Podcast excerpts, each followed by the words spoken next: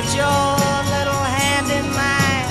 There ain't no hill or mountain we can't climb. Babe, I got you, babe. I got you.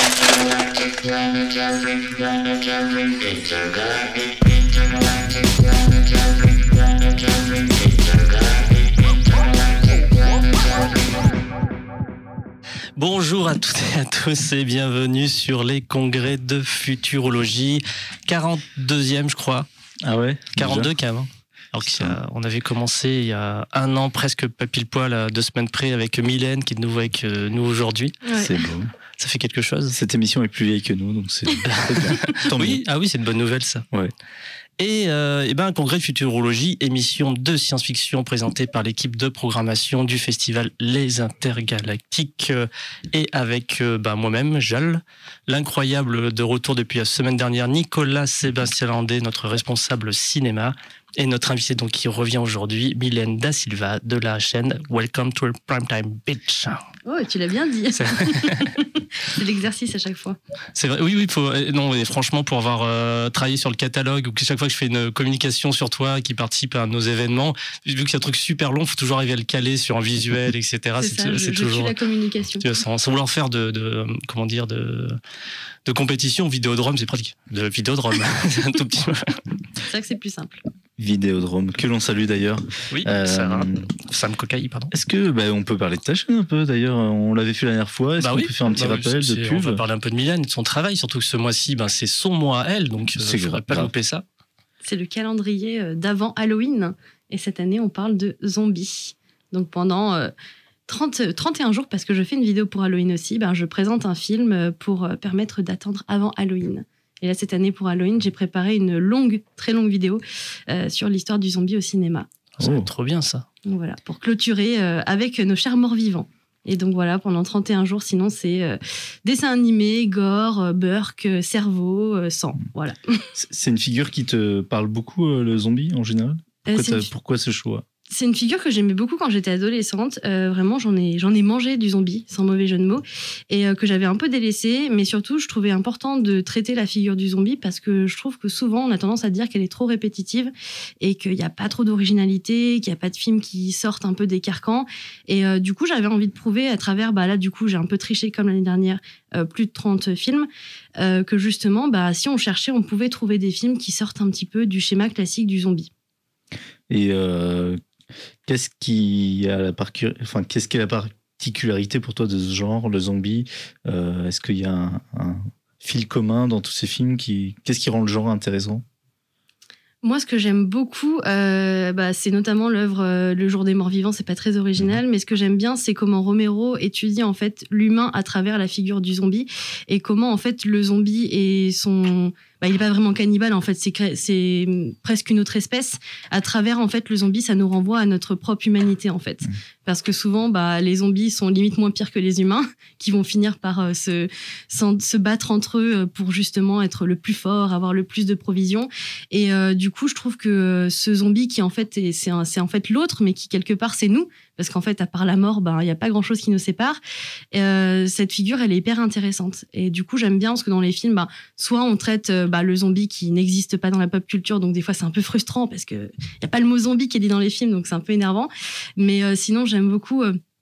quand on voit du coup du côté du zombie, comme le film d'aujourd'hui, où justement on va voir comment le zombie vit son aliénation en fait, Donc, transformation. 31 vidéos, euh, ça faisait beaucoup de travail, non J'imagine. Est-ce que tu as une préférée parmi, euh, préférence parmi toutes les vidéos que tu as déjà traitées jusqu'à aujourd'hui? Alors, euh, bah, De ce Oui, mois-ci? Ouais, bah oui, de ce mois, non, de, je veux dire, de, sur ce thème, de ce moment, on reste sur, le, sur la thématique. alors oui, ça faisait beaucoup de travail, beaucoup de fatigue. Euh, J'ai pas encore fini de monter la 31e et elle m'occupe bien. Et sinon, en termes de préféré, je dirais, euh, ah c'est difficile. Je pense que c'est peut-être celle sur Démon et Le Couvent. Euh, parce que c'est deux films que je trouve très très fun. Et Le Couvent, c'est un film qui est assez mal aimé parce qu'il a un peu ce, ce petit grain années 2000 que moi j'aime beaucoup. Et euh, avec euh, des espèces de démons zombies fluo qui crachent et des, des nonnes zombifiées. Enfin, moi j'aime beaucoup. Euh, sinon, après, Brain Dead aussi, qui m'avait Ah bah, bien plu à faire. voilà. Ouais, effectivement, inévitable. euh, C'est vrai que le film de zombie, moi, je crois que ça m'a fatigué, plus ou moins, euh, d'un point de vue personnel, mais, euh, mais pas fatigué dans le sens où je veux plus en voir, parce que justement, j'ai juste maintenant, il y a une espèce d'exigence. Je pense que c'est pareil pour vous, en fait. Mm. hein. Euh, je pense qu'on a vu beaucoup de films d'un même genre. On a une espèce d'exigence. J'ai pas vu le film de Zack Snyder, là, je crois, de- qui Oula. est sorti sur Netflix. mais tu vois, là, je, je l'ai pas encore vu, mais je pense que je le regarderai par curiosité. C'est nul. nul. Tout le monde dit que c'est nul. nul. Pas très Euh, mais euh, mais voilà, ouais, effectivement, il y a une certaine exigence, je pense qu'on a avec ce genre au bout d'un moment. parce que finalement, lui, par exemple, Zack Snyder, son petit remake, il était sympa comme tout à l'époque. Oui, bah, il est pas très aimé, sauf par un petit public de niche. Et moi, je sais que Dawn of the Dead, c'est un film que j'aime beaucoup. J'adore le, le remake. Après, je suis Zombie, c'est l'un des films auxquels je suis moins attachée dans la saga de Romero, Hmm. donc ça a sûrement joué. Euh, mais c'est vrai que je le trouve plutôt pas mal. Après, par contre, ce qui était bien avec le calendrier aussi, c'est que bah, ça m'a poussé à vraiment revoir certains films. Et j'ai eu des nouveaux coups de cœur sur des films que j'avais déjà vus, comme euh, Dead and Buried, qui est exceptionnel, qui a un espèce de mélange entre la folk horror et le film de zombies. euh, Et euh, du coup, je me suis dit, mais ce film, il est exceptionnel. Et en fait, regardez-le. Grave, euh, ouais. Euh, de Gary Sherman, 1981, euh, super film, euh, écrit, coécrit par Dan O'Bannon, ce qui peut nous intéresser par rapport à l'émission aujourd'hui, on va peut-être y revenir, euh, et qui est euh, coécrit donc Dan O'Bannon et Ronald Suchet, ouais, donc euh, super film, Mm. grand classique du genre, j'ai envie de dire. C'est vrai que t'as- j'aime bien moi les choix de tes vidéos, de, des films dans tes vidéos, et et euh, je crois que c'est des bons conseils. Donc, si vous savez pas trop quoi regarder en ce mois un peu halloweenesque, euh, bah, c'est l'occasion. Allez sur la chaîne de Mylène et vous avez quand même pas mal de propositions. Elle n'en dit pas trop sur le film. hein. C'est justement euh, des vidéos qui donnent envie de découvrir le film sans, sans divulgacher, Mm. comme, comme dirait Benjamin, Bosch et Geek.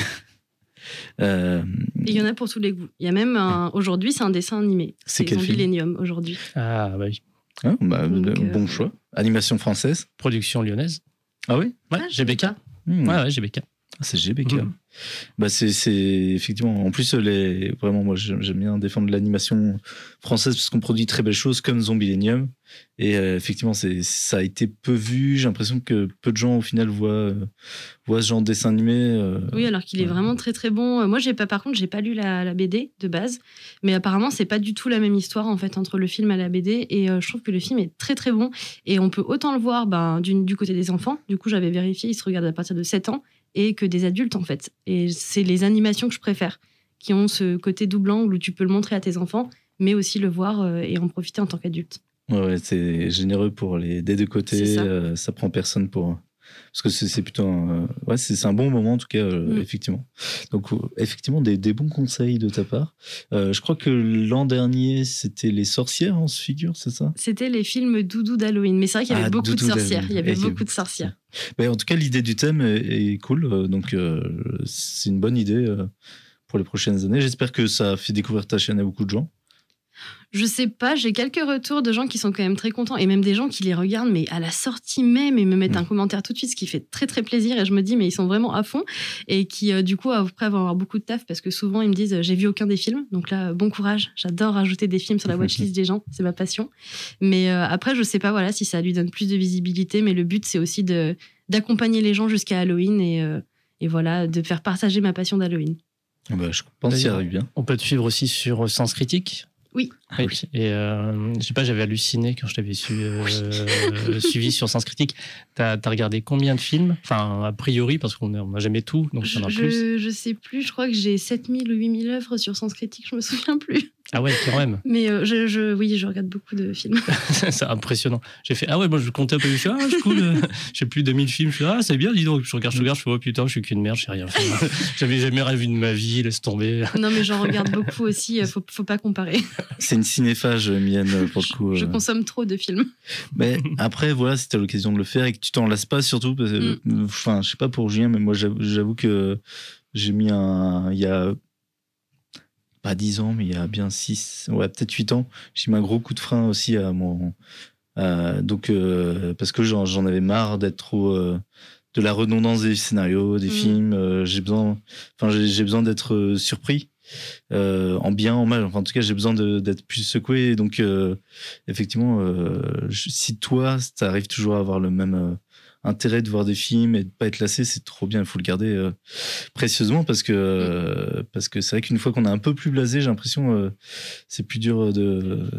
ouais, moi, j'ai- j'ai- je- je- par exemple, je pourrais voir beaucoup plus de films que j'en vois. Je pense que j'en vois. Franchement, euh, hors programmation, hors tout ça, je pense j'en vois un par semaine maintenant. C'est ce qui est rien pour un cinéphile. Mais euh, j'ai été vachement décomplexé parce que tu vois, il y a Werner Herzog, un de mes réalisateurs préférés. Je crois en interview, il disait il en voit un par an. Je me suis dit, ok, ok. On peut être un grand réalisateur euh, euh, et en voir très peu de films, etc. Donc, Oui, bref. puis chacun a son rythme. Moi, il y a des semaines où je regarde, je dirais pas aucun film, non, parce qu'il faut pas non plus, mais je regarde peut-être euh, deux ou pas beaucoup, et en fait, je vais regarder euh, sinon des programmes qui vont un peu me vider l'esprit. Et par contre, j'ai des semaines où je vais faire des binge-watching complets toute la journée. Donc, ça dépend vraiment en fait de mon Mhm. humeur. Mais il y a des jours où j'aurais pas du tout envie de me poser devant un film. Et ça te sort pas trop de la tête? Moi, regardez, à une époque, je regardais bien. J'ai une époque vraiment, il y a 5-6 ans, je regardais trois films par jour. J'avançais vraiment sur ma filmographie, enfin, cinéphilie sur là-dessus. Et au bout d'un moment, je, je confondais un peu les films. J'avais un peu oublié ce que j'ai regardé. Ça, ça te reste en- tête? Non, ça c'est le problème, c'est que j'ai une bonne mémoire. Ah, ok, ah bah, euh, c'est cool. T'as- Je suis content pour mais que les gens qui les voient avec moi souvent s'en rappellent plus. Donc du coup, je suis là. Tu te rappelles ça? Euh, Non, bah, du Ah, coup, je suis un peu seule au monde. Et parlons de ta particularité de voir toutes les suites euh, les plus improbables euh, de certaines sagas de films. hein. Parce qu'il faut tout regarder. Ouais, il faut tout regarder, d'accord. Je... Et donc, est-ce que tu as vu le retour des morts vivants? Donc, 1, 2, 3, j'imagine. Est-ce que tu as vu 4, 5 Oui, Ouais, j'ai vu que c'était sorti, Necropolis ça. et j'ai vu Rêve Party qui Voilà. sont des. J'ai jamais osé m'y lancer. Le pire, c'est que je les ai revus du coup là Ah. pour, euh, pour, pour aujourd'hui en me disant il faut que ça soit frais dans ma tête et je les avais découverts euh, quand ils sont sortis et donc ça me paraissait très mauvais mais je me suis dit oh quand même je vais peut-être un peu les non pas du tout c'est c'est très mauvais Ah, c'est oui, vraiment très très mauvais Le 4 et 5 oui oui j'ai beaucoup souffert Ils sont sortis, ils sont sortis dans la foulée en plus, je crois. c'est je de la- pense que ça ouais. doit être du direct ou vidéo Ouais. et c'est il y a, y a rien qui va c'est tellement mauvais franchement c'est ne regardez pas ça vraiment là euh, On va dire qu'il n'y a que la trilogie originale qui, qui vaut euh, à peu oui près le coup. déjà le 2 euh, Ouais, il est le, un peu le 1 moins- et 3, moi je dis le 2. Bah, je suis d'accord avec Vraiment dispensé. Mais c'est pour euh, garder une unité. oui non on peut regarder les, les trois premiers Eh ben, on peut en Eh ben, parler. oui, eh ben, je vais mettre un petit extrait, figurez-vous. Oh. Ils expliquent. euh, pour- D'ailleurs, c'est le moment exposition où ils sont en train de mettre le premier zombie sur la table et il y a un type qui parle derrière sa vitre et qui fait l'exposition de ce qui s'est plus ou moins passé Il avant. J'aime bien, j'aime bien les, ce qu'il raconte. Il fait de l'exposition de ouf, même. C'est oui. Ah oui, mais tout le temps dans ce film, c'est impressionnant. scénaristique. Si les premiers résultats obtenus peuvent servir d'indication, peut-être que la découverte des propriétés de la trioxine apportera quelque chose après tout. Assurez-vous que le harnais tient bon. C'est fait, Doc. Vous faisiez partie de la première équipe qui a découvert les propriétés de la trioxine J'en ai parti, oui. Nous avions décidé de l'utiliser dans le cadre de la lutte contre la marijuana et la fuite du produit nous a permis de découvrir ses propriétés spécifiques. Nous n'avions pas d'autre solution. Quand on s'est aperçu que le gaz faisait revivre les morts, il a fallu les garder. On les a stockés dans ces barils. On ne savait pas à ce moment-là que ces êtres étaient indestructibles. Voilà, ça explique la trioxine. Et euh, effectivement, le fait que ben, ça réveille les morts. Et les fameux bidons qu'on on découvre d'ailleurs dans le premier film, puisque c'est, ils découvrent ces, ces bidons, font tiens, ça appartenait, ça appartenait à l'armée, etc. Et, euh, et petite anecdote, euh, trioxine, en fait, moi quand j'étais. Donc on regardait ces films avec mes copains de lycée. Et c'était le nom d'un de mes des groupes de musique de mes amis, etc. Et c'est moi qui leur donnais l'idée. Parce qu'on était chercher un nom de groupe, etc. On devait être en cours de, de physique ou je sais pas quoi, ou de chimie. Et on- il parlait de la dioxine. Et moi, je posais la question, ah, ça existe la trioxine? True story. Donc elle me regarde, fait non. Et euh, Il est débile. elle fait non. Je dis, ah, d'accord. Puis après, je leur dis, ah, mais trioxine pour votre euh, nom de groupe de musique. Ils ont fait, ah, trop bien. C'est un groupe de métal qui a duré quelques années en Auvergne. Oh, Ouais, c'est beau. c'est Ah, beau. ouais, la Ouais, fin des années anecdote. 90, voilà. T'as pas ramené un morceau de trioxine à passer à la fin? Ah, je sais pas si ça peut se trouver, quoi. Parce que ça se passait sur cassette, ça, à l'époque, quoi. Oh là. Voilà. C'était fin d'anecdote. c'était Ouais, sur c'est une le- très belle anecdote. Je oui, je- très lié à ces films. Parce que la, la trioxine, euh, effectivement, c'est euh, bah, c'est le fil rouge, j'allais dire, dans la trilogie, enfin, peut-être même dans la quintulogie, je sais pas comment on dit. Oui, oui, c'est vraiment le point qui reste. Et d'ailleurs, c'est marrant parce que Brian Yuzna, quand il a récupéré euh, Retour des morts vivants 3, il a demandé euh, à Trimax ce qu'il pouvait faire, en fait, garder, pas garder. Donc, il a dit est-ce que je dois prendre les personnages, les acteurs, euh, l'histoire, tout ça? On lui a dit non, non, non, juste faut garder la trioxine. Donc, tu as dit ok, euh, banco. Eh ben, on peut recontextualiser un peu même l'histoire générale du monde de- du retour des morts vivants. Donc, c'est pas première question très bête que pourrait poser n'importe quelle personne qui connaît pas le, film. Fait, ah, mais c'est la suite de La Nuit des morts vivants de Romero. Non, pas du tout. Ça pourrait par contre être vu comme une espèce de spin-off, euh, vrai faux spin-off, euh, puisque ce qui est très drôle, c'est que du coup, le, papa du projet, c'est John Rosso, qui était le co-auteur de La Nuit des Morts Vivants, et qui du coup avait fait un premier scénario, euh, qui a pas du tout plu d'ailleurs, et qui a été remodelé par Dan O'Bannon, qui du coup a refait le scénario et a réalisé le film en 85. Et euh, du coup, ce qui est, ce qui est marrant, c'est qu'en plus, euh, bah, La Nuit des Morts Vivants, qui est sorti en 68, donc a été fait donc avec euh, John Rosso et Romero, euh, ça a été vraiment un, un bouleversement dans l'histoire zombie. Mais celui-là, il a aussi bouleversé le monde des zombies, puisque c'est la première fois qu'un zombie parlait dans un film et disait donc le mot brain et après c'est resté.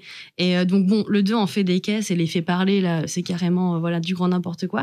Mais là c'est la première fois où les zombies parlent C'est le même, le même équivalent dans le choc zombie que quand ils sont mis à courir dans 20 28 jours plus tard. Mm. Oui, que Romero dira d'ailleurs que c'est pas du tout possible parce que euh, ils sont en train de pourrir et que les talons pétrés et qu'ils seraient plutôt en train de tomber que de pouvoir, euh, de pouvoir courir. Et comme ils sont pas censés parler, hein, la plupart ils ont même pas de gorge, etc. Enfin, comment, Mais comment non, mais en Ces films n'ont aucun sens. Ouais, dans moi, le je 1, trouve ça c'est improbable parce que bah, pour redire un peu l'histoire du 1, c'est donc euh, Frankie et Jack euh, qui travaillent dans un espèce d'entrepôt euh, qui ont des squelettes, des corps, tout ça, tout ça. Et donc il y a eu une fausse livraison, une mauvaise livraison, euh, donc de ces fameux euh, corps donc euh, qui étaient dans des barils de trioxine. Et euh, d'ailleurs. Le, c'est je crois que c'est Freddy qui non c'est Frank qui raconte à Frankie donc que en fait l'histoire de la nuit des morts vivants existe bien et bien et que ça s'est passé dans un hôpital à Pittsburgh et qu'en fait du coup ces cadavres qu'on aurait récupérés sont ceux qui sont dans les barils en bas D'où le lien que ça fait du coup avec. euh, c'est ça bon sauf qu'il y a un micmac parce que euh, il raconte ça s'est passé en 69 sauf que le film est sorti en 68 donc rien ils sont un petit peu euh, petite, mêlés les pinceaux petite chose aussi, c'est que dans ces morts vivants là, en tout cas, euh, tu peux leur mettre ce que tu veux dans la tête, ça change pas grand chose concrètement. ça. Oui. Ils sont, enfin même les bras continuent à bouger. Enfin, ils sont vraiment, ils sont, bah, comme, Mm. il disait dans l'extrait, indestructibles. En fait, c'est comme dans le massacre des morts vivants qui est sorti en 74. Euh, on peut pas les tuer en tirant dans la tête, ce qui est pourtant, euh, bah, comme le dit le personnage, euh, c'était comme ça dans le film. Bah là, c'est pas ça. Il faut les brûler. Sauf que du coup, c'est pas un très bon plan. On va le voir dans le film. Là, en l'occurrence, Oui. ça va faire revenir euh, pas mal de morts et c'est pas un super plan, mais c'est le seul moyen de les tuer. Et il y a le, donc ce côté brain, des, donc des zombies qui réclament à manger de la cervelle. Est-ce que c'est, ça a été amené par ce film-là euh, pour le coup ou, pas du tout? Euh, Parce qu'il me semble que oui, mais je ne sais pas si, si, si vous savez. Je pense que c'est le premier qui, oui, bah, c'est le premier qui faisait parler les zombies, ça Ouais. c'est sûr. Et du coup, ça devait être le premier qui mettait vraiment en avant le fait que, Mm. parce que là, ils expliquent, ils disent, euh, voilà, les morts euh, souffrent d'être morts. Et au fur et à mesure des opus, on va vraiment expliquer le fait qu'en fait, ils mangent des cerveaux. Euh, du coup, Brian Usna, il a carrément lui essayé de chercher pourquoi ils mangent ces cerveaux. Et il disait que ça pourrait être en fait les, euh, les minces, euh, les nerfs qui est dans les cerveaux, tout ça, en fait, qui permettent d'être comme une drogue en fait pour les zombies et leur permettent de se sentir un peu plus vivants. Hmm. Et c'est pour ça qu'ils veulent en particulier euh, manger les cerveaux. Euh, on, on peut dire un mot sur euh, Dan O'Bannon, réalisateur du premier. Euh, donc, comme on disait, il a, il a scénarisé euh, Réincarnation, dont tu parlais. Euh, il a aussi euh, scénarisé bah, Alien, Oui. surtout, quand même. Mhm. Je pense que c'est le truc pour lequel il est le plus connu. Euh, il a fait pas mal de, de science-fiction, effectivement. Euh, il, a, il a scénarisé un tas de choses. je suis en train de réfléchir à quoi. Si, il a scénarisé Dark Star de, de Carpenter, le tout premier Carpenter. Donc voilà, c'est un- une grande figure de la science-fiction euh, qui est mort. Il y a, il y a Life Force aussi. un Life Force, c'est J'ai vrai. j'ai accès à Wikipédia, moi, du coup. Ah. L'invasion vient de Mars. Ah bah oui, euh, oui, j'aime Planète hurlante. Planète hurlante. Très, très belle. Et Hémoglobine de Peter Stavek, mais Sta- Svatek, pardon, mais je connais pas du coup. Ouais, et c'est- je l'ai pas vu non plus. Tu l'as vu toi Ça me dit rien du tout, non. Un nouveau film à voir. Euh, 1997 euh, et c'est Ble- Bleeders. en anglais? On a entendu comprendre, elle m'a Oui, dit c'est bon, bon, c'est un film, bon, bon, c'est un film de 97, mais qui a pas l'air très en connu. fait. ouais. Ouais. En tout cas, c'est un- c'est une- c'est vrai que c'est une grande figure de la science-fiction. Il, voilà, bah, c'est un peu le papa de, c'est un des papas de Alien. euh, euh, ouais, moi j'aime beaucoup. euh, j'aime bien ce qu'il fait en général. euh, je sais quand j'étais ado, euh, je, je- il faisait partie un peu des noms qui dans des grands scénaristes comme ça à connaître. Et ça, c'est, est-ce que c'est sa seule réalisation? Euh, Ouais, J'avais l'impression. que euh, non, il a fait The- en 1991 The Resurrected, d'après l'affaire Charles Dexter Ward. De, euh, voilà, c'est peut-être un téléfilm, c'est a priori. D'accord. Euh, ça non, c'est un film, c'est un film. Euh, bah, il y a rien. Alors, il y a, il y a- il y a même pas de synopsis. quoi.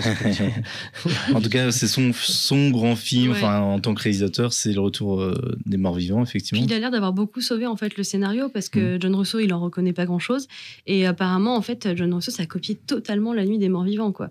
Donc euh, du coup sans lui je pense qu'on n'aurait pas eu ce côté euh, hyper grinçant et puis du coup bah, il y a aussi une, une BO punk rock qui est exceptionnelle et qui apporte énormément au film et du coup il y a ce côté un peu euh, mauvais gosse en fait des zombies en plus dans les années 80 il y a beaucoup beaucoup de production c'est vraiment euh, le boom des sorties euh, vidéo et du coup pour sortir son épingle du jeu c'est quand même assez compliqué et celui il y arrive très très bien donc C'est vrai qu'il y a cet univers punk très marqué dans, cette, dans ces films-là. J'ai l'impression que c'est, le côté un peu. ouais, plus que pont, c'est pendant que pont de, de la nuit des, des morts vivants, en fait. Il y a, il y a cette, euh, cet amour un peu pour les personnages euh, euh, en marge et puis pour ces univers. Donc c'est dans une casse, je crois.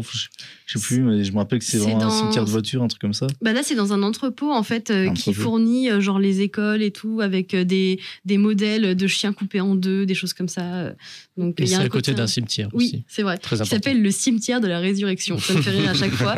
Et à côté, euh, il y a la morgue, donc avec un perso qui n'est pas du tout stéréotypé. Euh, C'est un, un Allemand euh, qui est teint en, en blond euh, complètement et qui écoute de la musique bien kitsch. Enfin, c'est son perso, il est un peu ridicule, mais euh, voilà. Ça, ça fonctionne bien. Finalement, le, le mix de tous ces personnages qui sont des gros stéréotypes hein, fonctionne très bien. Il y a, ce film est sorti, on peut le dire, chez le Chat qui fume, dans une très belle édition, euh, Blu-ray DVD. Euh, voilà, donc si, si jamais vous voulez vous le procurer, n'hésitez pas. il- euh, c'est un, très bel objet euh, que, que j'ai chez moi. bonus aussi. Je suis sûr que tu l'as chez toi aussi. Oui, bien sûr. Et j'ai le 3 aussi qui est Ah. sorti aussi chez le chat Ouais, j'ai vu, il faut que je le prenne. Euh, et on peut dire un mot du 2 que j'ai personnellement, du coup, je l'ai pas du tout vu. Euh, vous me disiez, il est Bon, pas bon, ouf. Ben ouais, ça essaye de faire la même chose. Enfin, ça essaye de partir encore plus. Dans, déjà, c'est la grosse gaudriole qui est un peu dans le premier. Il y a plein, il y a plein de, de phrases, de trucs que les personnages disent qui sont complètement débiles. Euh, Oui, comme à un moment, il y en a un qui fait Ah, euh, vous avez plus de pouls, votre cœur, enfin, vous avez, vous avez- je sais plus, dit euh, rigueur, enfin, vous allez, vous, enfin, vous êtes en train de mourir. Il fait Ah, c'est grave, docteur. Enfin, tu fais des conneries comme ça. Enfin, je sais Oui, l'autre lui dit Vous êtes à la température de la pièce. Oui, c'est ça. C'est quoi la température? Et dans, le, bah, dans le, le coffret du chat qui fume, il y a un documentaire et les il y avait l'un des acteurs qui jouait les ambulanciers. Il dit Oh, je suis déçu, j'ai pas eu la meilleure phrase à dire. La meilleure, c'était euh, Il fait la température de la pièce. dit improbable. Mais euh, oui, du coup, le... mais par contre, moi, ce que j'ai pas compris, c'est que les acteurs euh, disaient beaucoup que c'était une comédie un peu potache et tout, le premier. Et moi, je suis pas trop d'accord. Je trouve que oui, il a ce côté euh, très euh, humour noir, euh, très fun, très grinçant. Mais pour moi, c'est pas une comédie euh, comme le 2, du coup, est parti dans la comédie très familiale. Je pense que le Ah ouais 2 a pas compris ce qu'était le premier. Ouais. Et du coup, il a poussé le curseur à fond. Et le 2 a plus l'esprit du 1, en fait. Donc le 2, c'est une plutôt comédie hor- horrifique? Oui, et même à destination, euh, voilà, des enfants en fait. Bah déjà Ah dès le départ, euh, on a quand même un enfant qui est le personnage principal du Mm. film, donc on change totalement. Il y a vraiment euh, un, un- ouais, un esprit plus familial dans celui-là. Et euh, par contre, ce qui est très drôle, c'est que les personnages, les acteurs de Freddy et Frank reviennent et rejouent d'autres personnages, euh, jouent tout aussi mal que dans le premier. Et euh, là, pour le coup, ça, ça fonctionne plus du tout. Quoi. On est sur un espèce de mix entre le Retour des Morts Vivants et les Goonies, avec des espèces de blagues qui fonctionnent pas, et du coup, il fonctionne beaucoup moins bien que le premier. D'accord. Euh, Il est assez oubliable en fait. ouais. hein. Moi je l'ai vu euh, pas à l'époque, loin de là, mais euh, j'ai vu il y a très longtemps quoi. Et j'en garde des souvenirs où genre je dis ouais bah laisse tomber quoi. Parce que c'est vrai qu'on connaît surtout, dans, en tout cas dans le milieu, euh, comment dire, cinéma bis, on va dire, euh, on connaît le 1 et le 3, c'est les plus réputés euh, de la saga. Mais le 3 il est ouf. Et ouais. c'est, Ouais, le 3, je il sais est pas, même- Le 3 je l'ai vu, enfin j'ai chopé ça en, en- en cassette à louer. On me l'avait prêté, j'en sais plus rien. Et puis j'ai fait hop, enfin il m'avait scié quoi. Ah, il est exceptionnel. Et c'est un. Enfin, ça fait partie des seuls opus de saga que je conseillerais aussi euh, sans voir les autres. Oui, j'allais Ah demander, euh, enfin, j'allais demander pour les auditeurs, donc il n'y a pas besoin d'avoir vu les autres. Il faut pas avoir peur du, du retour numéro en 3, c'est pas important. Franchement, on peut le voir tout seul. Et je pense que ça, Brian il avait vraiment envie d'en faire un. D'ailleurs, il a été frustré de devoir mettre Le Retour des Morts Vivants 3. Il aurait voulu avoir un autre titre et peut-être Mhm. en petit en dessous mettre que c'était le troisième opus. Et je pense que du coup, il l'a vu comme OK, il y avait la trioxine, mais c'était un film qui fonctionnait indépendamment des autres. Est-ce que tu peux raconter un peu l'histoire euh, de ce film pour, donc, euh, pour nos auditeurs? Oui, totalement.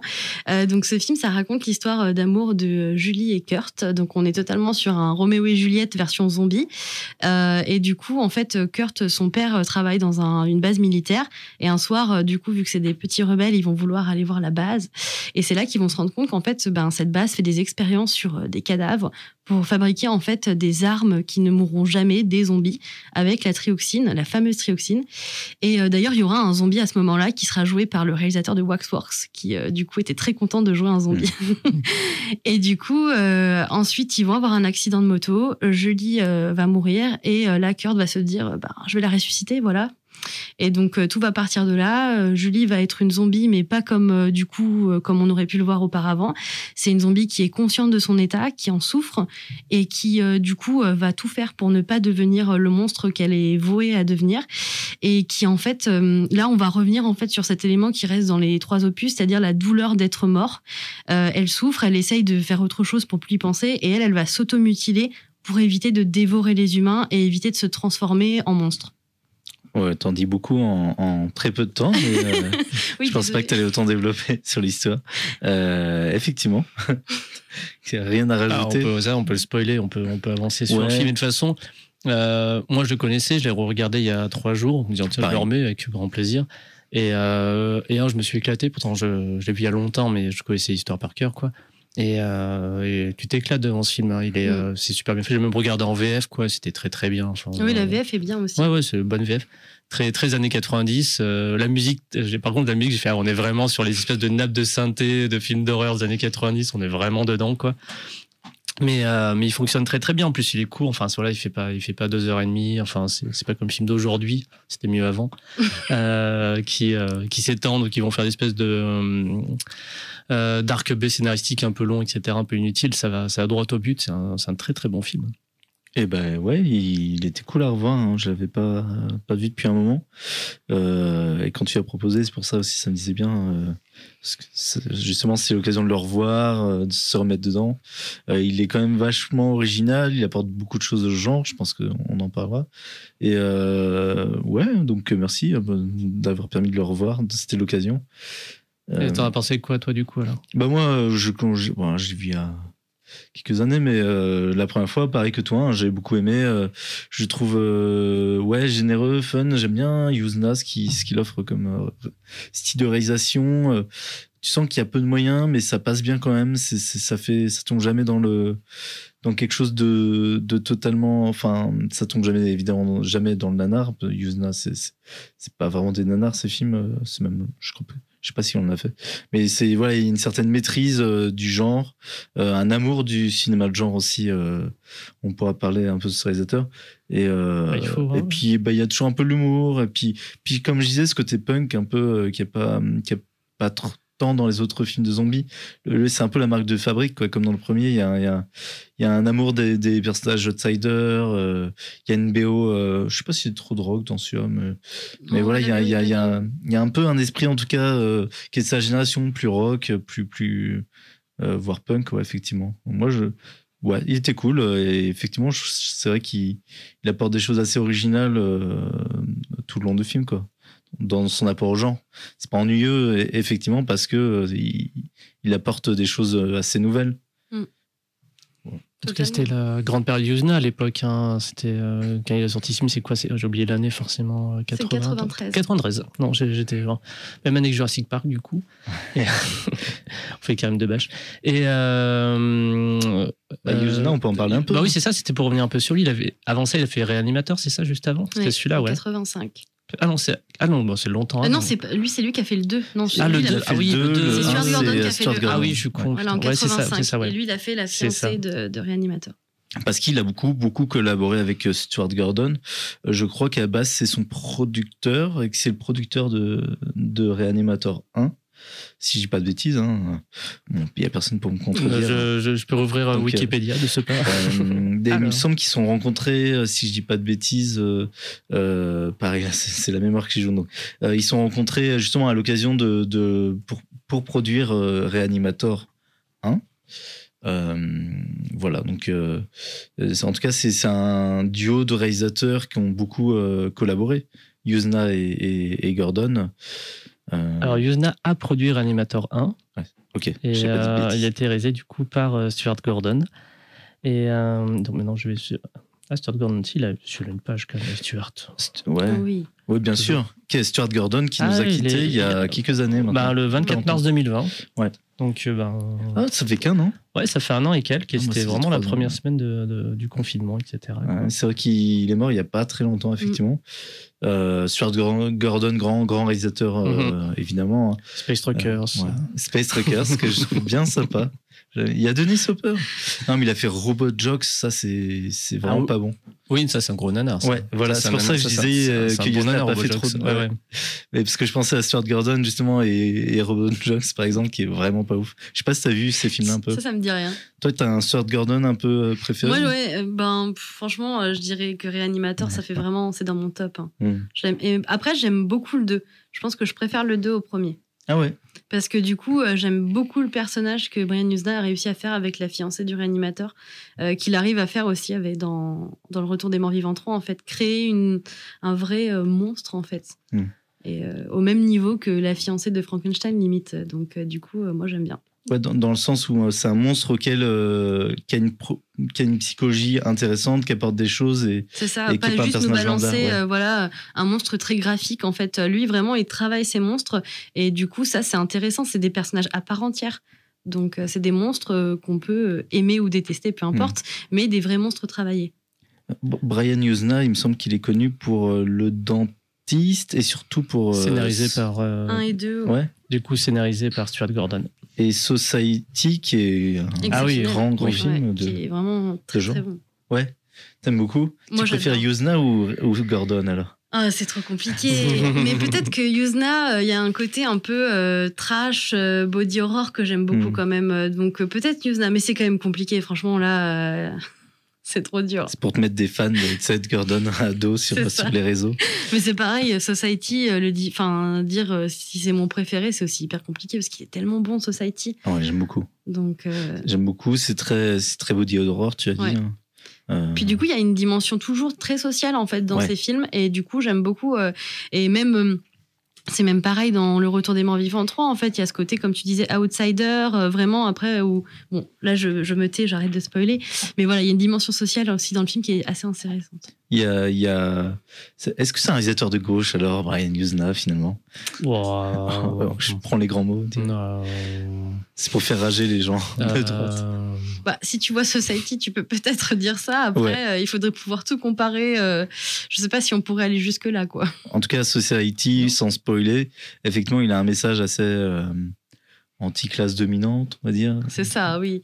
Non, Se mais tu. euh, moque de la bourgeoisie un peu. Ouais, non, mais je pense que tu as dit le bon mot tout à l'heure, punk, ça lui va bien. Ouais, tu regardes sa filmo et tout, etc.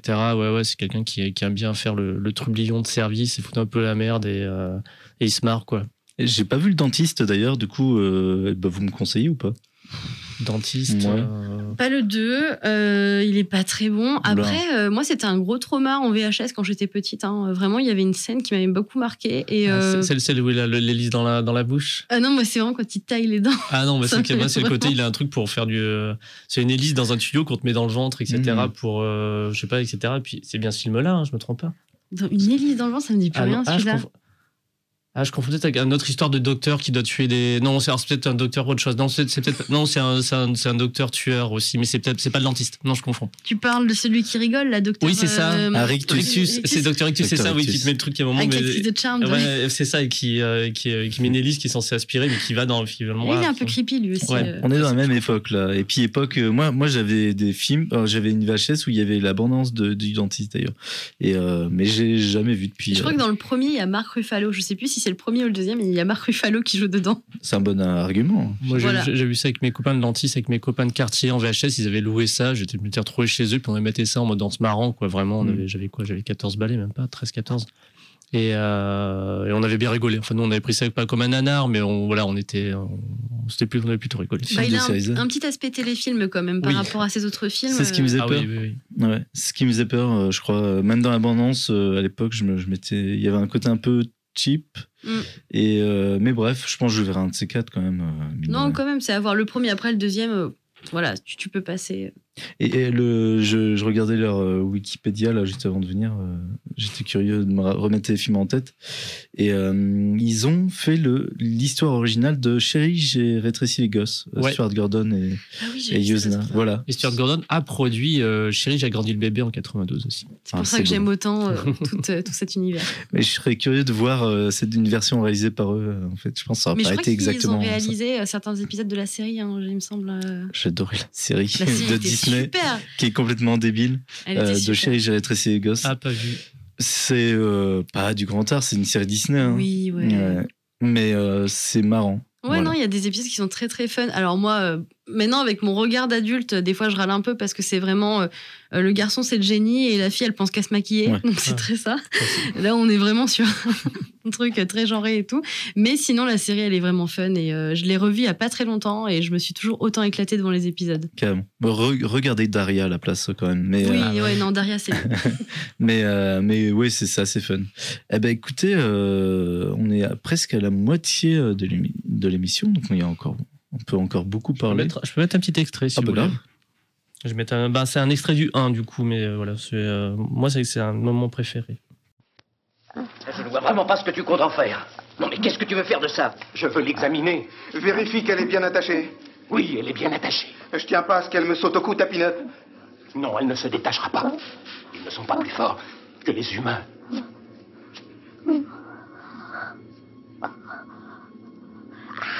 Mais non, n'aie pas peur, ça va.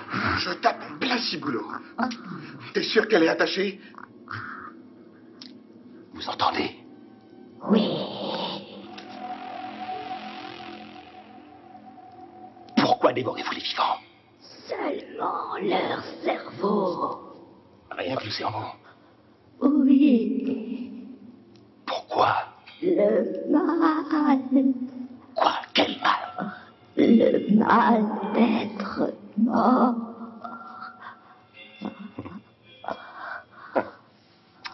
On souffre d'être mort, c'est ça Oui, car on se sent pourri. Et le cerveau À quoi ça peut servir? Le manger apaise la douleur.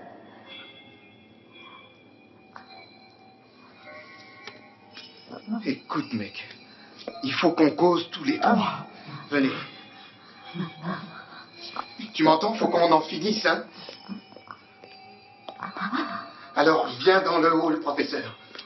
Et voilà, extrait de la- du Retour des morts vivants numéro 1. Moi, c'était un- j'avais trouvé vraiment la, le make-up slash effets spéciaux avec cette euh, mamie euh, à moitié, enfin, on a que le haut qui, euh, avec le colonne vertébrale qui bouge comme ça, comme une queue, m'avait marqué à l'époque. Tu m'étonnes. Mais il y a des trucs très très chouettes dans les effets spéciaux du premier. Et pourtant ils ont eu beaucoup beaucoup de soucis avec leur, euh, les FX justement. Euh, parce que notamment euh, je sais pas si vous vous souvenez à un moment il y a un espèce de corps jaune qui court Mm. sans tête. Mm. et du coup ça ça a été il y a eu beaucoup de problèmes. Il y a des maquilleurs qui se sont fait virer. Et euh, parce qu'en fait ils n'arrivaient pas du tout à rendre quelque chose de réaliste. Et d'ailleurs c'est l'effet le plus le plus moche du film au final mais bon après au niveau effet euh, je pense que le 3 c'est celui qui a la palme enfin le, le- les prothèses sur euh, Melinda Clark qui joue euh, Julie Ouais. sont assez incroyables elle disait qu'elle avait plus de 20, pro- euh, de 20 prothèses, de 100 prothèses, et que ça mettait euh, plus de 10 heures de maquillage. Ah ouais. Donc euh, que c'était assez laborieux et compliqué à faire, quoi. Et du coup, euh, vraiment, euh, ben, les, justement, dans les bonus du, du Blu-ray du Shaki Film, c'est très intéressant de voir toute la conception, en fait, de son personnage et de son... Bah, De toute façon, là, je spoile pas puisque c'est l'affiche, donc... euh, Oui, on, ne voit qu'elle, de toute façon. c'est- c'est- ça c'est bon. Mais du coup, c'est hyper intéressant comment ils l'ont conçu. Et après, elle, elle a voulu ajouter un côté, euh, voilà, le moment de la révélation très félin à son Mhm. personnage. Et moi, je sais que c'est la, ma scène préférée du film quand elle se transforme. C'est un, un personnage marquant, effectivement. Je pense que c'est une, une figure importante, même dans l'horreur, euh, euh, parce que moi, je, le film est connu notamment pour ce personnage-là. Euh, Est-ce que euh, qu'est-ce que ça apporte alors un peu ce, film euh, avec ce personnage? Qu'est-ce qu'il a d'intéressant par rapport au film de zombies habituel moi, ce que j'aime beaucoup, c'est que déjà dans sa façon de le jouer, elle le montre, mais c'est qu'il y a vraiment un côté, on va montrer le zombie comme un, en fait, un drogué. Qui Mm. a besoin en fait de cerveau. C'est pas juste. Souvent, on va montrer le zombie comme euh, un être qui a plus du tout, euh, voilà, de semblant de d'intelligence et qui va juste euh, manger parce qu'il a besoin de manger. Et il se trouve que bah voilà, le cerveau, c'est le premier truc qui lui passe devant lui. Et euh, alors que elle, vraiment, il y a ce côté drogué où elle est obligée de s'automutiler pour plus avoir ce besoin. Et on le sent, elle le joue comme une droguée. D'ailleurs, elle le dit elle-même. Avant, elle avait joué dans une pièce de théâtre. elle jouait dans Sid et Nancy, où elle jouait aussi une droguée. Et elle dit du coup, ça m'a beaucoup aidé pour mon rôle parce que j'ai vraiment joué euh, mon rôle de zombie à la manière d'une droguée. Et ça se ressent euh, vraiment. Donc euh, du coup, j'ai beaucoup aimé ce, déjà suivre un zombie. Parce que là, Brian Usna, en fait, il fait du personnage principal, bah, c'est un zombie. Et lui, il le dit, il disait dans les années 90, bah, c'est vrai que c'était pas la meilleure période pour sortir des films de zombies. Euh, les, ce qui sortait, c'était beaucoup des suites ou des remakes comme bah, Maniac Cop ou La Nuit des Morts Vivants qui, qui était sorti par Tom Savini. Et du coup, bah, c'était pas facile de, sortir du lot, de trouver une nouvelle thématique. Tout avait été dit. Et lui, il s'est dit, ben, si moi je fais un film, euh, mon personnage principal, ça sera un zombie. Et du coup, rien que là, c'est hyper intéressant de suivre tout ce cheminement en fait vers la transformation. Et souvent, en fait, on nous montre bah, quelqu'un qui s'est fait mordre, qui va être transformé, et après, c'est c'est fini, quoi. Là, du coup, la personne s'est pas fait mordre, elle a été changée, et on va suivre en fait tout son cheminement pour pas devenir un zombie. Alors qu'on sait très bien qu'elle est vouée euh, à la tragédie, enfin, depuis Oui. le début. Et du coup, voilà, cette dépendance, comment elle le joue, c'est très intéressant. C'est il y a un truc qui revient effectivement avec ce personnage, c'est la douleur. Euh, cesse de répéter que la douleur l'apaise. Mm. Donc on va voir ce même du coup il y a un espèce de délire euh, masochiste un peu. Ah mais totalement. Et puis bah du coup, elle se. D'ailleurs, ils ont eu beaucoup de soucis avec la censure parce que c'était euh, une femme qui se faisait euh, voilà du mal en se mettant des bouts de fer et tout. Mm. Et euh, je sais que leur façon de s'excuser pour pas avoir de soucis, c'était de dire mais non, en fait, c'est quelqu'un qui est déjà mort qui se fait du mal. bon, ça reste quand même des scènes assez trash, mais euh, oui, du coup, là totalement. Et d'ailleurs, elle est souvent apparentée euh, à Pinhead en fait, au Mm. féminin. Et c'est vrai que sa transformation ressemble beaucoup aux transformations des Cénobites, Mm. sauf que là, du coup, ben c'est intentionnel en fait. C'est elle qui qui se crée en quelque sorte. Ça m'a rappelé beaucoup aussi toutes les imageries un peu. euh, euh, je, je sais pas pourquoi je pense à New York, mais je crois que c'est quelque chose qui est né euh, plutôt dans la ville de New York. Tu sais, de- des suspensions, euh, donc euh, se, se mettre euh, donc ben, Ah oui, les piercings. piercings, mais les suspensions aussi. Donc, enfin tout voilà, parce que quand, elle- quand à un moment elle a cette espèce de transformation, effectivement, elle a des espèces de, de ficelles qui tirent. Elle a Mm. même créé des mécanismes un peu pour maintenir la douleur.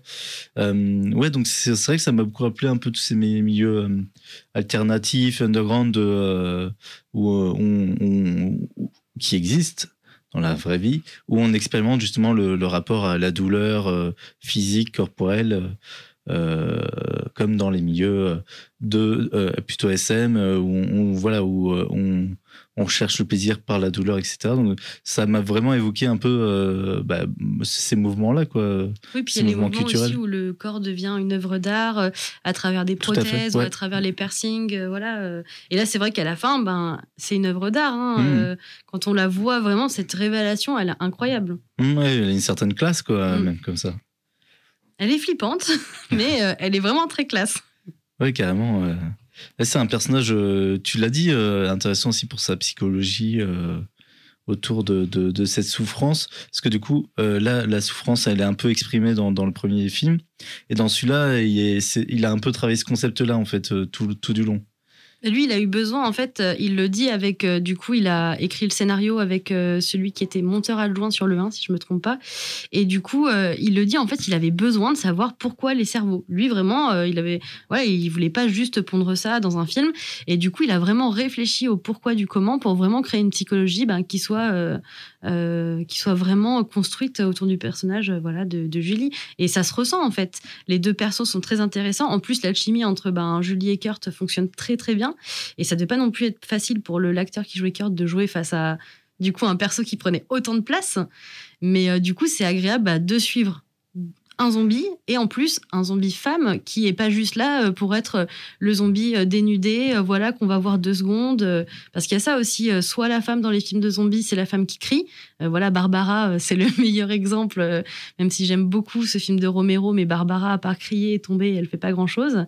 Et d'ailleurs, c'est pour ça que le remake Romero, il a voulu un peu aussi, à travers Tom Savini, faire une Barbara plus badass. Je pense que c'était un peu son mea culpa. Et voilà, donc dans les films de zombies, du moins avant 2000, les persos féminins sont pas très très construits. Et là, c'est intéressant de voir, euh, qui plus est, une, une zombie euh, construite. Et d'ailleurs, il suffit de voir juste l'affiche du, euh, du premier où on voit une des zombies, euh, enfin une des, des punkettes qui devient zombie, qui est juste là, train, enfin, là, qui ouvre son sa veste pour, pour montrer sa, sa poitrine. C'est euh, Ah, mais totalement. c'est c'est- c'est ça, quoi. En gros, c'est ah, regardez, il va y avoir une zombette, euh, seins nus qui va se balader sur le, sur le film euh, la moitié du temps. Quoi. C'est ça. Et puis sur le 1, euh, soit on a du coup Trash euh, qui est celle qui se retrouve euh, complètement nue euh, du coup durant Oui. le film. Euh, et sinon, on a celle qui crie. c'est vraiment ça. Ouais, non, non t'as raison. Et puis, je pense dans le 3, il n'y a pas vraiment une sexualisation dans le sens où, certes, on va la voir dénudée, mais c'est euh, c'est presque pour mettre en valeur euh, l'œuvre d'art un peu corporelle, euh, enfin sa transformation. C'est pas, j'ai pas l'impression que c'est tant sexualisé. C'est pas un film, voilà, qui qui essaye de- d'appeler aux bas instincts. Euh, euh, des cherche gens à en déranger de façon en montrant Regardez, effectivement il y a une un- femme. Ouais, un corps dénudé tout en ouais. le montrant euh, transformé. Carrément. Et euh, qui va jouer, je pense, sur ce- cette euh, attirance-répulsion un peu, euh, pas savoir où vraiment on peut se situer. Euh, voilà. Oui, ils essayent pas de vendre, c'est pour ça qu'ils essayent pas de vendre du sexe euh, à leur, euh, à leur, euh, enfin, comme, comme souvent on l'a fait dans le cinéma bis, euh, voilà. Comme dans le Comme dans le- slasher. euh, ouais, le slasher, euh, c'est euh, le body corn et puis les boobs. hein. C'est comme ça que ça Carrément. marche. Et eff- effectivement, Yuzuna, c'est un réalisateur qui, qui a l'intelligence de prendre ces codes de, effectivement, euh, on peut montrer euh, de la nudité, etc. Mais c'est un, un but euh, euh, qui est un peu plus évolué que. que- Ah bah, ça, quoi, totalement. hein. mais après, Dan Brannon, euh, quand on regarde beaucoup de, de témoignages, de bonus, son comportement vis-à-vis de ses actrices, euh, du Ouais. casting, de tout, était plus que limite. Donc, euh, bon, je pense que ça ne le préoccupait pas trop de faire quelque chose de, de correct vis-à-vis de- du personnage de Trash, par exemple. Ouais, d'accord, intéressant. Que- non, non, oui, c'était très, très limite. Et d'ailleurs, il faisait faire des striptease aux, aux actrices pour les castings. Ah, c'est un peu problématique ça. D'accord, ouais. Faut-il cancel. Dan Bannon Ouais, La vie la cancel. c'est pas respectueux. Euh, bah merci en tout cas pour ce choix, il était cool. Euh, on va continuer à en parler. Je pense qu'il est, ouais, il est, on a encore 15 bonnes minutes. T'as envie d'en finir, Nicolas Sébastien Landin Non, non, non. Moi, moi je remercie juste euh, Mylène pour ce choix. Euh, et euh, et j'aurais bien voulu parler des, des suites que tu as vues. Je suis un peu curieux. Genre, est-ce qu'elles ont des particularités ou est-ce que c'est vraiment en mode c'est un, une suite, euh, on va raconter un peu la même chose euh, de manière encore moins intéressante Ben, la particularité, c'est qu'elles sont nulles. Oui. Donc ça, voilà. Euh, après, euh, à part le trioxine, en vrai, euh, si dans le quatrième, on va vraiment pousser ce côté, euh, euh, comment dire, expérimentation des labos. Là, c'est plus les militaires, c'est vraiment les labos. Parce que du coup, dans les trois premiers opus, il y a un truc qui est récurrent, c'est vraiment euh, le fait que les militaires euh, ben, sont pas très efficaces déjà d'une. Parce que bon, euh, dans le premier, sans spoiler, la fin est pire que tout. Et dans le deuxième, ils sont pas très bons non plus. Et dans le troisième, ils essayent carrément de créer des armes avec des zombies plutôt que de les éradiquer. Donc, euh, en créant des. Enfin, là, il y a de la torture sur de l'humain. Euh, C'est. Il y a une scène d'ailleurs euh, où on va retrouver euh, Julie complètement torturée. Enfin, donc voilà, les militaires ont jamais le beau rôle dans les trois premiers. Et là, du coup, dans le quatrième, c'est les labos avec un labo qui fait tout, qui fait à manger, qui fait aussi des médicaments et qui apparemment crée des armes. Donc encore le côté armes avec des zombies qui ressemblent à un mix entre entre Resident Evil version navet et, et pas grand chose en fait. Donc euh, c'est pas très très bon. Et dans le cinquième, c'est des ados qui vont trouver du trioxine pour en faire une drogue et vont la vendre sans savoir ce que c'est. Ok. D'accord. Donc et du coup, il va y avoir une rêve partie, euh, d'où le titre. Et euh, donc durant cette rêve partie, tout le monde va se transformer en zombie. Mais ça, ça, ça pourrait être un film cool hein, euh, sur le papier, je veux dire, dans le, Ah, le 5. euh, L'idée de, de, de la drogue euh, ben, qui transforme des zombies a été faite dans Go Go Agon. Euh, et dans Go Go Agon, qui est un film indien, en fait, c'est euh, une espèce de répartie sur une île et du coup, tout le monde se transforme en zombie. Et c'est mieux, Oui, c'est beaucoup mieux. c'est beaucoup mieux et il est peut-être dans le calendrier, je dis ça, je dis rien. peut-être. Mais, euh, mais il, est, il est très très très bon et il s'agit de la, de la première comédie euh, euh, zombiesque indienne. Est-ce qu'il chante dedans? Le gros cliché. Non, il chante pas, Oh. mais il y a des moments de, de chansons quand même qui sont assez cool. D'accord, d'accord. Eh ben, hâte de découvrir ça euh, si, si jamais il Tu vas les regarder du coup Ouais, moi, moi ça. Non, non, le Go Wagon. Ah, il faut le euh, voir. En plus, il y a un 2 qui est censé sortir là, on sait pas quand, mais il faut le voir. Il est très très bon. Il y a un perso qui s'appelle Boris. Et oui, il est russe, du coup, faut le dire comme ça. Boris. Et du coup, euh, il, il le dit comme ça à chaque fois. Tout le monde. Non, il s'appelle Baris. Tout le monde l'appelle Boris. Il s'appelle Baris. D'accord, ouais. Ça le fait un peu rager. Qui est complètement euh, gominé. Enfin voilà, c'est, il est exceptionnel ce personnage. C'est une espèce de Terminator euh, indien. Du coup, est-ce que c'est le 3, c'est une, euh, le retour des morts vivants 3 Est-ce que c'est une critique euh, Est-ce que c'est un peu antimilitariste euh, dans l'idée C'est ça C'est Ah oui, ça quand ce même. côté Ouais. Bah, c'est c'est- ils se foutent de- comme dans le 1, ils se foutent de la gueule de, enfin, des militaires concrètement, enfin, qui, qui font, qui font n'importe quoi et ils les considèrent comme de gros débiles. Quoi. Ah bah oui, là c'est totalement ça. hein. Puis là, du coup, c'est l'exploitation de ces morts qu'on va pas du tout respecter, euh, qu'on va utiliser pour créer l'arme ultime, parce qu'il y a toujours cette histoire. Ça, ça revient pas mal dans les zombies, c'est que le zombie c'est l'arme ultime. C'est puisqu'il peut pas complètement mourir. débile. Et Ouais. du coup, c'est un peu voilà, C'est des zombies. quoi. ça Oui. fonctionne jamais de toute façon ça. hein. Ouais, en général, ça fonctionne pas du tout. Ça me, fait, ça me rappelle aussi euh, Alien 4 où il essaie de faire revenir les aliens parce que ça peut être l'arme ultime, justement. ouais. Non, c'est pas une bonne idée. J'ai toujours gars. trouvé ça pourri, comme, enfin, comme le principe des militaires qui utilisent un truc, un- soit une bestiole, soit une figure euh, du fantastique science-fiction, en se disant ah ben on va on va transformer ça en arme quoi. Ouais, non, et euh, dans le pire pendant actuel et cer- certainement Jurassic World, Bien sûr. voilà ouais. ils ont ils ont, Ouais. ils ont la même idée. Et c'est tu fais mais c'est déjà j'aimais pas le premier, enfin Jurassic World, je l'aime vraiment pas. Ça ça m'est vraiment sorti du film en me disant mais qu'est-ce qui prend tout. Ils ils rajoutaient cette surcouche euh, pareil scénaristique en mode tiens on va faire des armes en plus dinosaures mais non non, mais non. Non, mais Mais c'est avec, les manger les gens du, du, du public, c'est drôle à regarder quoi. avec tout l'amour que j'ai pour les militaires, il y a, c'est pas, ça serait pas une idée si étonnante de. C'est débile, mais ce serait pas si étonnant de leur part. Oui, Je suis pas Oui, très. non. ouais, sans, sans opinion. Sans opinion. Oui, t'as raison de pas te mouiller. Euh, déjà que j'ai osé euh, re- re- tweeter une presque critique de Zemmour euh, il y a pas longtemps, ça, ça a enflammé les gens. Ah oui Ouais, ouais. Ah, t'as trendé sur Twitter? J'ai ouais non euh, non mais j'ai juste euh, ce que oh, je vais raconter. Thinkerview a fait euh, Oui. une interview de Eric Zemmour et ça me le proposait et j'ai juste tweeté une image de la de, de YouTube qui me proposait ça et j'ai juste mis non. Point. Mhm. Et ben j'avais des, plein de messages de gens. C'est vrai? Ouais, mais tu préfères que la France soit islamiste? Ah. Je n'ai pas dit ça. Non, bon, bref, Euh, alors que tu sais, j'ai ni cité Zemmour, rien, euh, parce que et mais je sais pas, c'était quand même un peu viral. T'as 210 j'aime, euh, des trucs comme ça.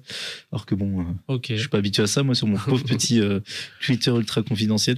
Donc voilà, il y a des sujets comme ça qui peuvent enflammer. Alors, la question, est-ce que si les militaires s'emparent de Zemmour, est-ce qu'ils peuvent le transformer en une arme euh, Mais vaut mieux pas lui donner la trioxine. Ouais, c'est- je pense que la trioxine ça peut être dangereux là. Je pense que ça pourrait être Un exosquelette Zemmour et tout. Ah, je, je suis un connard. C'est une sorte de dinosaure, hein, après, donc euh, effectivement, euh, ça serait logique qu'il s'en empare. Il y, a- il y a un autre truc intéressant dans le 3. Ah. J'adore ce que dit Oh. Zemmour. Non, je Tout le monde va croire que Zemmour joue dans le 3. Putain. Euh, non, heureusement, non, euh, pour nos yeux. Euh, dans le 3, il y a un, ce rapport donc, avec ces petites frappes euh, euh, latino, je crois. Euh, Mm. Donc, qui, je sais pas pourquoi ça m'a un peu marqué. Euh, ça m'a rappelé plein de vieux films aussi en même temps. Euh, voilà, est-ce que tu as quelque chose euh, à dire par rapport à ça ou pas du tout? Mais hum, je, je sais pas pourquoi. en tout cas, le film part dans ce sens. Je croyais que ça allait être plus une invasion, enfin que ça allait prendre de- un aspect plus global dans l'histoire. En fait, ça se concentre quand même sur que quelques personnages. Et puis on est sur des minorités, on ouais. est vraiment sur des, des minorités euh, euh, par le, le gérant de la boutique, euh, du coup ce groupe bah, de petites frappes comme tu dis, et par Riverman aussi. Et d'ailleurs, ça a été tout un questionnement euh, de la part de Brian Usna qui disait est-ce que la personne qui va se retrouver à vivre dans les bas-fonds et tout, il dit, enfin vraiment choisir un, un acteur noir, est-ce que c'est pas encore faire un stéréotype? Et finalement, il a dit, ben en fait, c'est que c'était le meilleur acteur. Donc il dit, ben du coup, on l'a gardé, mais il s'est questionné aussi là-dessus sur euh, est-ce que voilà choisir euh, ça faisait pas encore euh, too much et du coup il a dit mais non l'acteur était vraiment très bon pour Riverman.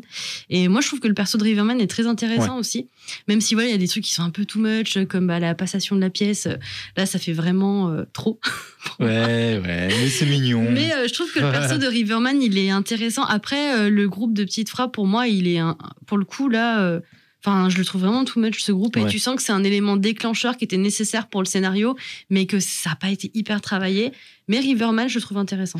J'a- J'avoue que euh, les, les petites frappes, les voyous, les, les malandrins, euh, donc euh, latino, mais c'est vrai que ça, ça, on pourrait questionner. Est-ce que ça participe pas aussi à un cliché de, de du latino euh, Voilà, enfin, euh, y a, ça peut être contestable aussi en soi. En tout cas, ces personnages-là, euh, ils, repré- enfin, ils ont un délire de vouloir absolument s'en prendre à cette fille parce qu'elle a mordu euh, leur pote.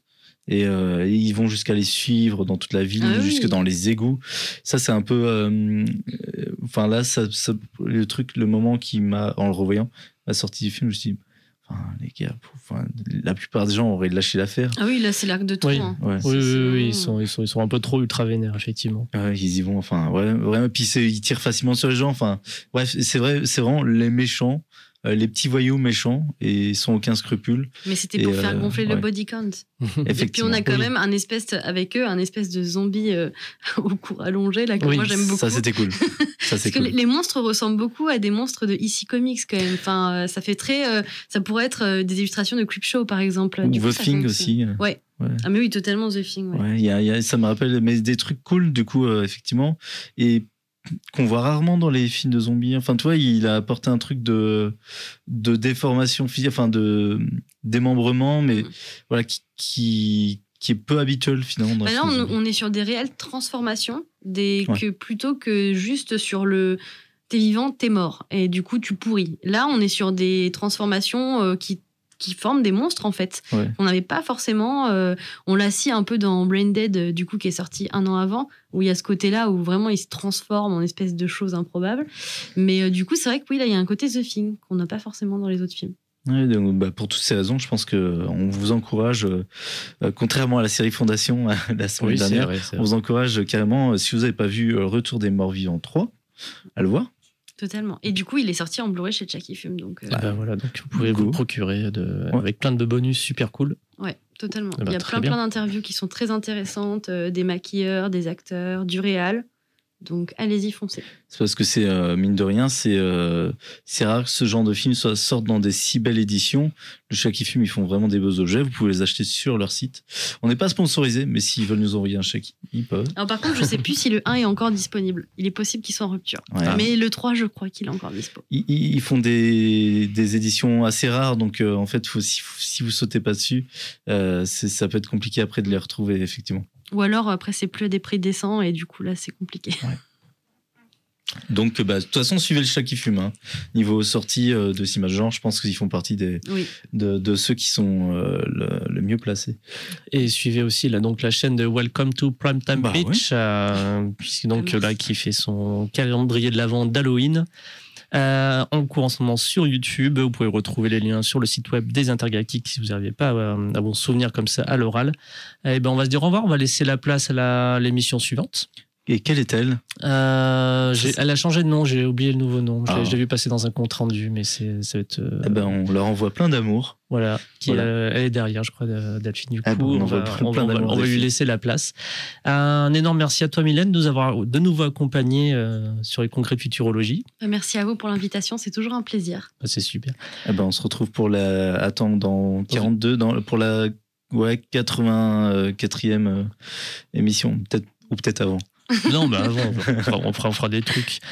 Euh, eh ben, vous étiez sur les congrès de futurologie. Et merci, euh, Nicolas Sébastien Ouais. Landais. Et venez, euh, je sais pas si c'est annoncé, mais il y a le festival du film court de Villeurbanne euh, le mois Bon, bah, ça, on aura le temps de le dire. ça, On aura dans un mois, ouais. Bon, bah, on va de plutôt venir jeudi à l'Aquarium Ciné Café pour notre Mais- projection intergalactique. On vous ment fait. spécial court-métrage. Voilà, là, c'est cool. Venez voir des courts-métrages de science-fiction à l'Aquarium Ciné Café, euh, bah, jeudi. Jeudi à 28. 20h30, ouais. Ouais. Et le 29, vous pouvez être sur Twitch des Intergalactiques pour la trop longue nuit de la- des extraterrestres que je programme donc de 20h à 8h du matin. Il y aura de la programmation de de- d'objets assez rigolos sur, sur les extraterrestres. Je vais m'amuser. Venez faire nuit blanche. Ouais, c'est un peu l'idée. Euh, vous étiez donc sur les congrès de futurologie, émission de science-fiction et un peu zombie du coup, euh, sur Radio Canu, présenté par l'équipe de programmation du festival Les Intergalactiques sur... Sans, euh, Non. non, sur euh, Radio, Radio Canu. Attends, attends, attends, bah, attends, sur Radio Canu 102.2, la plus rebelle des radios.